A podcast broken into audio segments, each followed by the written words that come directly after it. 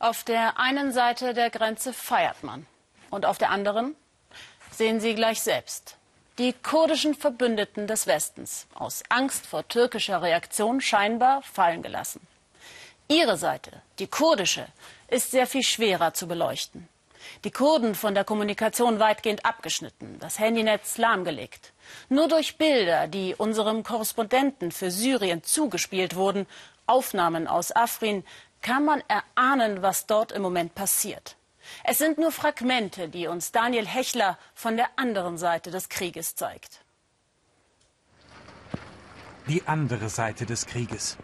Beschädigte Wohnhäuser, Fahrzeuge, Geschäfte. Straßenzüge in Afrin.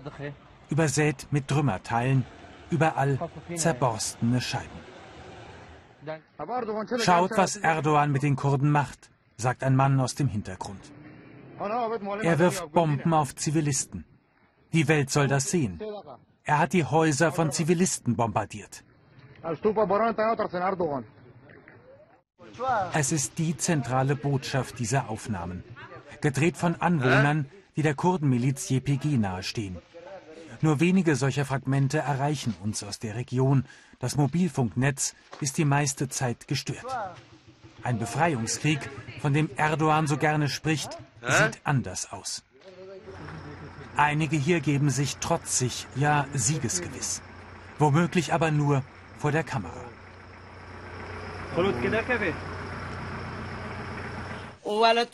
Wir haben keine Angst vor Erdogan.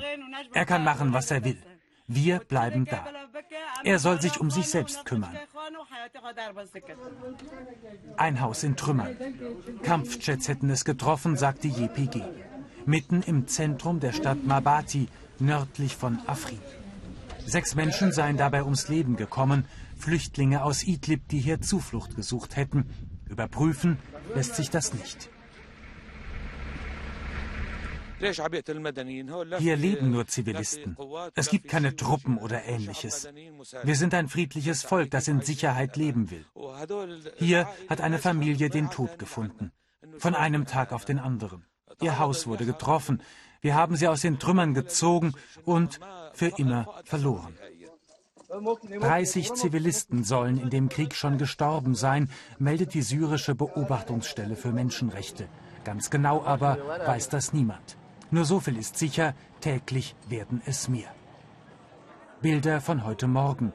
Ein verletztes Kind wird in der Klinik von Afrin behandelt. Angeblich Opfer der jüngsten Offensive türkischer Einheiten. Eines von mehreren, wie es heißt. Etliche solcher verstörenden Aufnahmen teils schwer verletzter Kinder erreichen uns in den vergangenen Tagen. Ich heiße Fadi, sagt dieser Junge aus Majana. Ich bin zehn Jahre alt. Seit Beginn der Offensive wurden hier schon 61 Verwundete behandelt, sagt der Klinikchef. Einigen hätten sie nicht mehr helfen können. Es sind zu viele Verwundete. Das macht uns Probleme. Wir haben nicht genug Medikamente.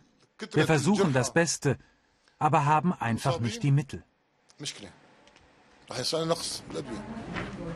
In solchen Kellern suchen Menschen Schutz vor den Bomben. Ein Leben in Angst. Immer wieder seien Einschläge zu hören, erzählen uns Aktivisten in Afrin. Die JPG aber will lieber Geschichten todesmutiger Kämpfer erzählen, mit bizarren Aufnahmen wie dieser. Auch wir Frauen tragen Waffen. Wenn wir sterben, dann für unsere Heimat. Wir werden sie mit unseren Waffen verteidigen. Das ist eine Ehre für uns. Aus solchen Puzzleteilen ergibt sich ein anderes Bild vom Krieg, anders als das von Präsident Erdogan, der versprach, Zivilisten zu schonen, ja zu befreien. Die Operation Olivenzweig, so scheint es, sie wird zum schmutzigen Krieg. In Berlin begrüße ich jetzt den Sicherheitsexperten Professor Markus Keim von der Stiftung Wissenschaft und Politik.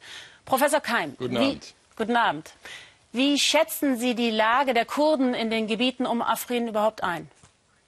Sehr schwierig zu sagen. Äh, es gibt keine gesicherten Informationen. Die sicherste Quelle sind die Vereinten Nationen.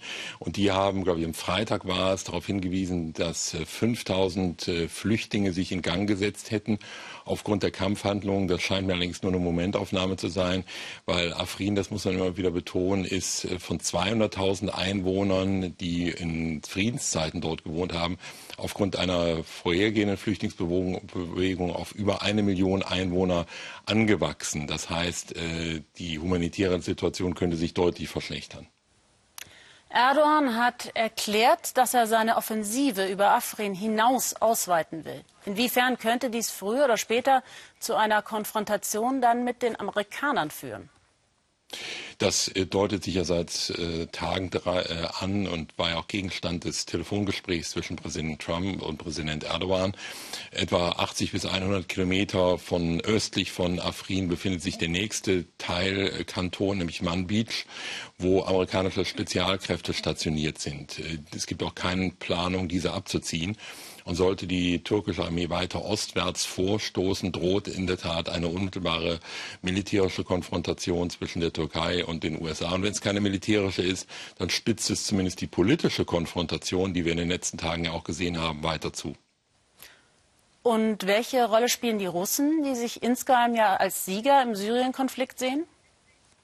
In der Tat, Russland verfolgt mehrere Ziele. Eins davon ist faktisch erreicht, nämlich eine Stützung von Präsident Assad, der äh, zum Zeitpunkt des russischen Eingreifens im September 2015 militärisch mit dem Rücken an der Wand stand, jetzt de facto den Bürgerkrieg gewonnen hat und äh, Russland äh, sichert sich seine Stellung für ein Nachkriegssyrien im politischen Sinne wie im militärischen Sinne und nutzt zudem die Gelegenheit äh, aufgrund der Tatsache, dass man die, äh, den, das türkische Vorgehen abgesegnet hat. Es hat Absprachen zwischen der Türkei und Russland zu, gegeben, ein Keil zwischen die Türkei und äh, Washington zu, äh, zu setzen und damit die Türkei von den USA weiter zu entfernen.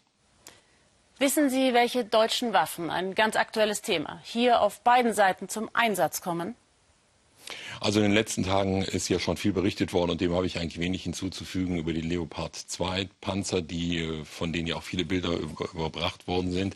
Diese haben bei der militärischen Offensive allerdings nur eine geringe Rolle gespielt. Äh, das ist im Beitrag ja auch deutlich geworden. Die weit überwiegende Zahl des, äh, der, der Angriffe ist von Artilleriefeuer bzw. von der türkischen Luftwaffe vorgetragen worden. Und es gibt immer wieder Berichte, dass auf kurdischer Seite eben Milan-Abwehr, Panzerabwehrraketen, die an die Kurden im Nordirak geliefert worden sind, äh, ihren Weg in, nach Nordsyrien gefunden hätten. Das sind allerdings unbestätigte Berichte. Vielen Dank nach Berlin, Herr Professor.